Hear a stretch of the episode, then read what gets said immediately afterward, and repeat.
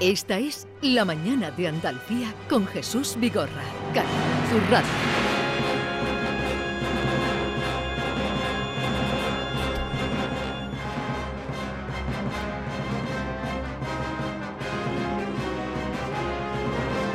Andaluciencia con Manuel Lozano Leiva. Manuel Lozano Leiva, buenos días. Hola, ¿qué tal? Buenos días. Eh, Esta música, me cambia de música cada día. no, bueno. Puede ser, ¿eh? No, no. es- esto es una sinfonía bastante buena que es Los Planetas. Los planetas Y de... esta concretamente creo que es Marte. Sí. Y bueno, hoy vamos a hablar por propuesta vuestra o mía, no me acuerdo quién, de, de, de los planetas en general y de las conjunciones y de su influencia en nosotros, ¿no? Sí. Es decir, de la astrología. Así que eh, me parece muy apropiado que Pero- nuestro amigo haya puesto los planetas. Pero la astrología, mm, no, tú no crees en la astrología. No, vamos a ver. Ya lo dijiste Ahí- aquí algún día. sí. Yo, yo, yo estoy, yo soy muy beligerante en, contra las, lo que se llaman las pseudociencias. Sí. Lo que pasa es que no todas las pseudociencias son igual de, de malvadas, ¿no? Por ejemplo, las que no afectan a la salud y demás, pues eh, hay que ponerlas en su contexto. A mí me gustaría, eh, eh, porque ha habido algunas que han, sido respetables, por ejemplo, la astrología y la, alquimia, por ejemplo, eso han sido protociencias han llegado después a convertirse en ciencia. Lo que no puede ser es, una vez que se han convertido en ciencia, que estamos hablando ya de la astronomía y la astrofísica, seguir creyendo en ellas. o sea, y eh, eh, los curanderos, por ejemplo. Sí. Eh, oye, eh, los árabes en, en Andalucía dejaron clasificadas 10.000 plantas medici- medicinales con su descripción. 10.000 plantas medic- 10.000 plantas medicinales se pudieron recoger eh, de lo que habían colectado eh, lo- los árabes aquí. Entonces eso no es medicina todavía, pero es una protomedicina, porque ahí Ya. había unas descripciones bastante buenas. Y cuando la ciencia eh, demuestra que algo funciona, se convierte eso, se convierte en ciencia y ya no es pseudociencia. Lo malo es cuando se sigue viendo curanderos. o sea, yo me fío mucho más de un árabe andaluz del siglo VII que, que de un curandero actual. ¿no? Entonces- Déjame, Manuel, que, que lea la definición que da de astrología el De diccionario. astrología. Dice, estado de la posición y movimiento de los ast- astros, a través de cuya interpretación se pretende conocer el destino de las personas y pronosticar los sucesos terrestres. Es decir, por ejemplo, a una persona que lee todos los días el horóscopo, ¿tú qué le dirías? Mira, si quieres te voy, bueno, te- te yo, yo le diría que si se lo pasa bien que lo lea, ¿no? Pero te voy a poner un ejemplo, pero um, después me gustaría hablar de la astrología un poquito más en serio, ¿no? Pero, eh, porque astrólogos fueron los grandes astrónomos de la historia, ¿eh? O sea, porque se tenían que ganar la vida de alguna forma y se la, la- Copérnico eh, se dedicaba a la astrología, Galileo hacía astrología para los Medici. Lo que ya no vale es que Ronald Reagan tuviera su astrólogo. Astrólogo. Eso ya, y también según dicen Mitterrand y algunos más, eso ya no. Pero esto se tenía que ganar la vida. En cuanto a lo que tú dices del horóscopo, que eh, todavía en infinidad de, de medios de comunicación, sobre todo periódicos, se encuentran. ¿no? Hay un experimento muy sencillo que me gustaría que, que se supiera. ¿no? El experimento consiste en lo siguiente, se reúnen a un montón de personas, en un aula se, se hizo, el primer experimento se ha hecho muchas veces, eh, en un gran aula de, universitaria, y a la entrada hay un grupo de personas que le van preguntando eh, cuándo nació, ¿no? En qué, eh, cuál es su signo Sí. de- del horóscopo, ¿no? De Aries. Y entonces buscan el papel y le dan un papel, siéntese aquí, siéntese aquí. Y a cada uno con, con su papel delante le dan media hora eh, para que respondan cómo de acertado es las sentencias que están dichas allí, eh, si es verdad o no eh, con respecto a su horóscopo. Entonces, eh, al final ellos pueden hacer la cuenta de cómo de acertado ha sido la encuesta. Sabéis que todas las veces que se han hecho este experimento, pues sale que entre el 70 y el 80% de las personas dicen que han estado muy acertadas todas las preguntas. ¿Sabéis cómo termina el experimento? Diciéndole a todos que por favor se intercambien los papeles. Y es exactamente el mismo para todos. Entonces, ¿qué es lo que ocurre? Que claro, te dice, y esto es un experimento, ¿eh? o sea, y esto se ha repetido algunas veces. Claro, a ti te dicen una de las preguntas, diga si es verdad o mentira que después de la última gran pérdida usted supuso que no la iba a poder superar. Eh, diga si no ha pensado, usted tiene que eh, seguramente pensar que hay días de otoño que le han parecido los más bellos del año, aunque sea la primavera y el verano lo- la época que más le gusta a usted. Eh, son preguntas a las que todo el mundo responde o dice, no, yo llego a odiar tanto a las personas que alguna vez intentan matar. Pues no, eh, los otros sí, ¿no? Y responden así y claro, todo acierta. Pero para todo el mundo igual es absolutamente independiente del signo O sea del que zodíaco. definitivamente los astros, la, la posición de la luna, de la no influye en las cosas de Absoluto. nuestra personalidad ni en los, los actos de nuestras vidas. Nada. Había una. eh, ¿De dónde surge todo esto? no? Yo creo que lo he dicho alguna vez. en lo- los antiguos veían la mitad del cielo y Sí. de la tierra veían solamente lo que los circundaban. Entonces llegaban a dominar eh, el cielo, vosotros y yo. Yo un poco más porque vivo en el campo, pero tampoco. Y tienen mal... Sí, pero vosotros no veis aquí en Sevilla más de, yo creo que más de 100 estrellas no sois capaces de ver. ¿eh? Eh, los antiguos Veían, todo el firmamento. todo el firmamento. Entonces aquello, pues, eh, además hacían una cosa que eh, era un vaticinio bastante bueno, que era el calendario, porque el calendario te permitía eh, averiguar las cosechas, cuándo sembrar y cuándo eso, y era una manera de adivinar, ¿no? De alguna forma, y también cobrar los impuestos. Ya sabíamos que según el calendario había que cobrar los impuestos a partir de tal fecha, en fin, que tenía su ventaja la premonición en base a, a las estrellas y el calendario y todo eso. Ah, Después, eh, lo que ocurrió fue que también había constelaciones, ya sabéis, ¿no? Las 12, entonces había 13, ¿eh? pero una se ha desaparecido por ahí, son las, las del zodíaco, por donde va des- desfilando el planeta a lo largo del año, en la eclíptica, en fin, no voy a contar, pero todos las conocéis, Orión, Piscis, la, la que sea, ¿no? Entonces, a, a correlacionar todo esto con el futuro, todos nos inquieta el futuro, ¿no? A todos. Pero claro, ya in- se dieron cuenta mucha gente, y claro, sobre todo en las batallas, pues que ha- haya alguien que mirando al cielo te pronostique cómo va Sí. a, a desarrollarse una batalla, eso es fundamental, ¿no? Porque si no, a lo mejor es mejor aplazarla que, que no si los augurios no son buenos. Y todo esto pues empieza a sofisticar bastante en todas las culturas. Y, pero claro, esto im- implica también una observación del cielo muy atenta. ¿no? Y eso, claro, poco a poco pues da lugar a que se observen cosas que ya se convierte la astrología en astronomía. Pero está claro que el- la posibilidad de acierto ¿eh?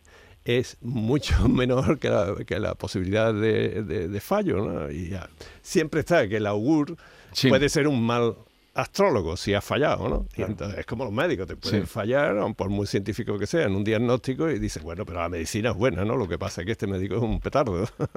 pues con los astrólogos pasaba lo mismo. Y como máximo se jugaban la vida, claro, algunos de ellos. Claro, y entonces lo del horóscopo, pero eso viene de muy antiguo Ah, también. Muy antiguo y además de muchas culturas, los babilonios, los hindúes, los chinos, todos todo tuvieron, ¿no? Y- Eh, lo que sí tuvieron aquí, curiosamente, la iglesia eh, estuvo bastante en contra de todo esto, ¿no? Yo creo que primero que, que dio un argumento firme en contra de esto fue Aurelio Agustín, también llamado de Hipona, San Agustín.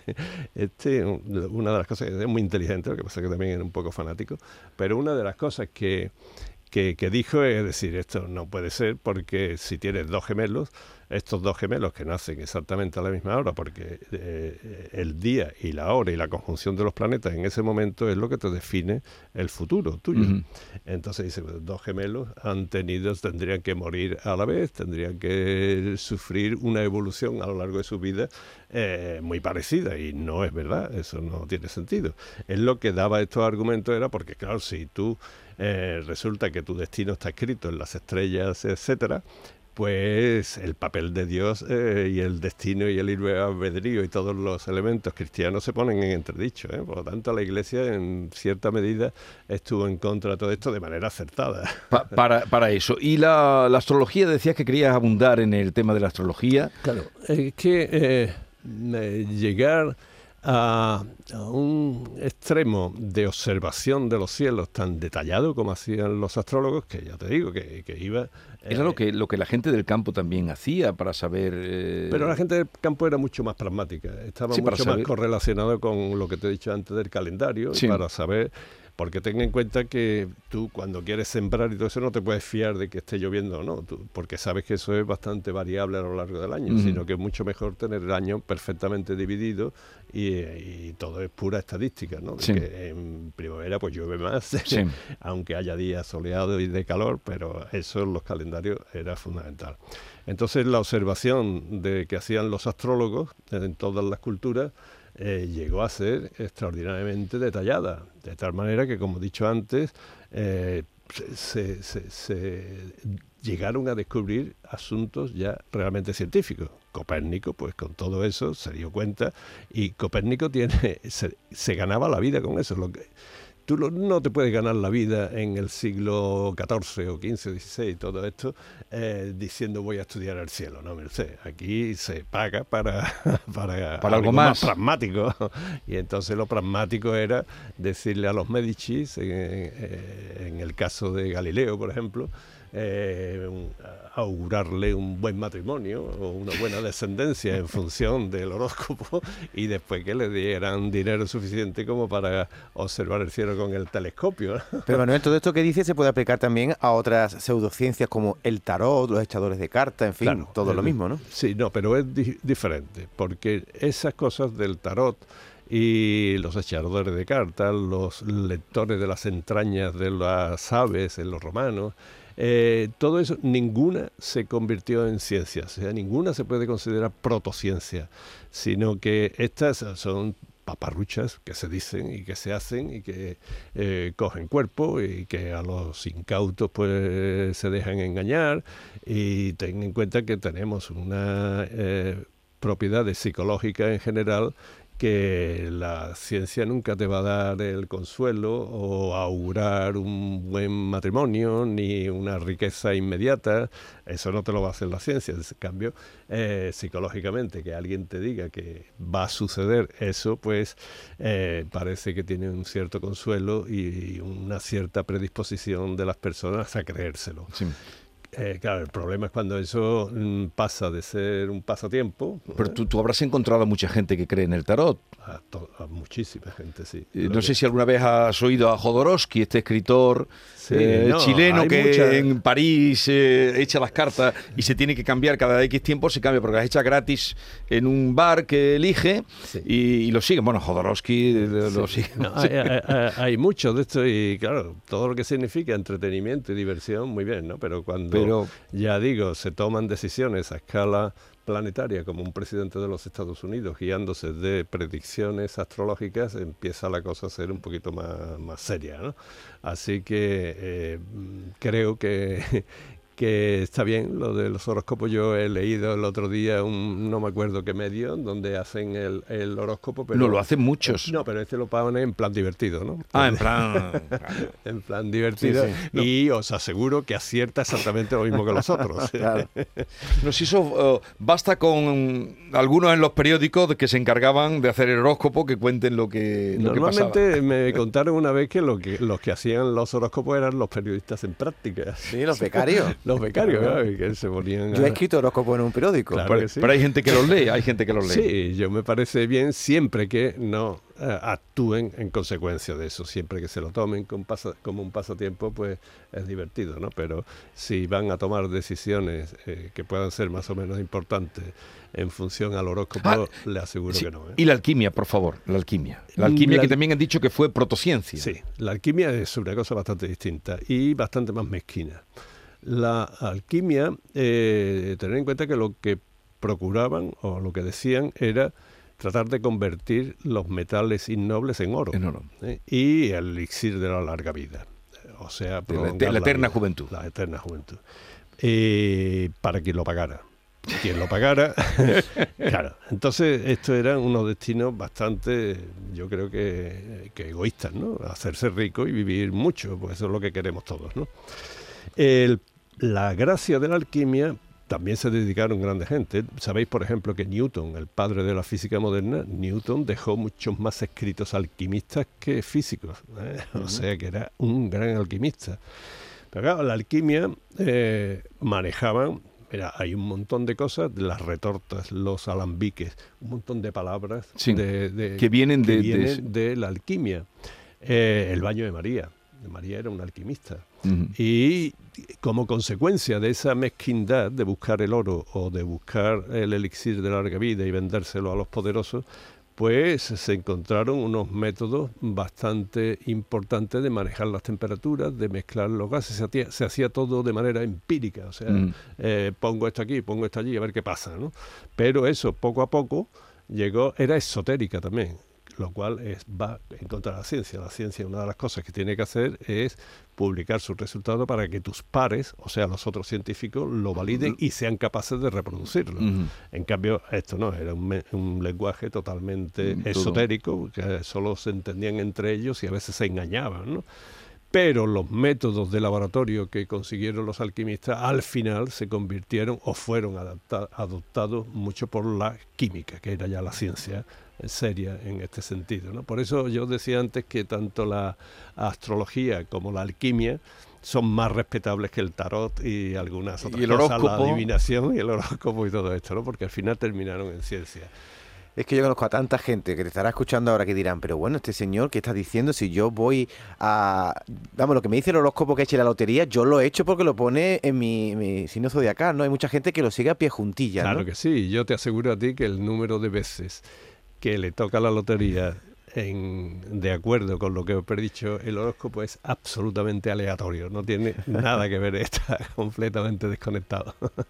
Bueno, y, y- Pero lo que no lo va a quitar nunca a ese hombre es la ilusión. La ilusión, ese tanto. Sí, es así, sí, pero nada más que eso. Bueno, ya contabas también cuando hablabas de la medicina, eh, cuando la- hablabas de, de los médicos La que llevaban dos pastillas de un color. Bueno, la homeopatía ya la, la destrozaste un día, pero digo que los médicos llevaban una pastilla eh, que era Sí, sí, placebo sí. y otro que no. Y usted, Claro. tómese esto a esta Claro. hora.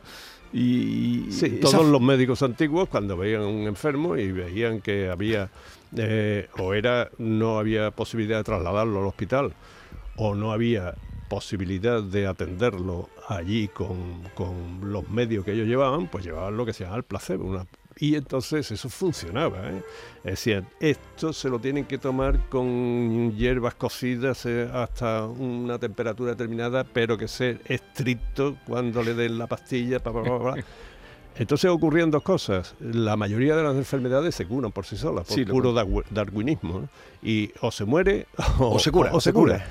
Y el, el efecto placebo sí que es un efecto muy estudiado científicamente porque es lo psicosomático. Y eso es un terreno en donde los médicos lo estudian bastante bien porque existe. Bueno, Manuel Lozano Leiva, que es muy reclamado, ha sido muy reclamado esta semana. Para quienes quieran saber lo que ha sido el hallazgo esta semana de la fusión nuclear, busquen el artículo de ayer en El País, los retos de la energía del futuro. Y creo que te siguen demandando por ahí. Bueno, hasta la semana que viene. Adiós. Adiós. Andaluciencia con Manuel Lozano Leiva.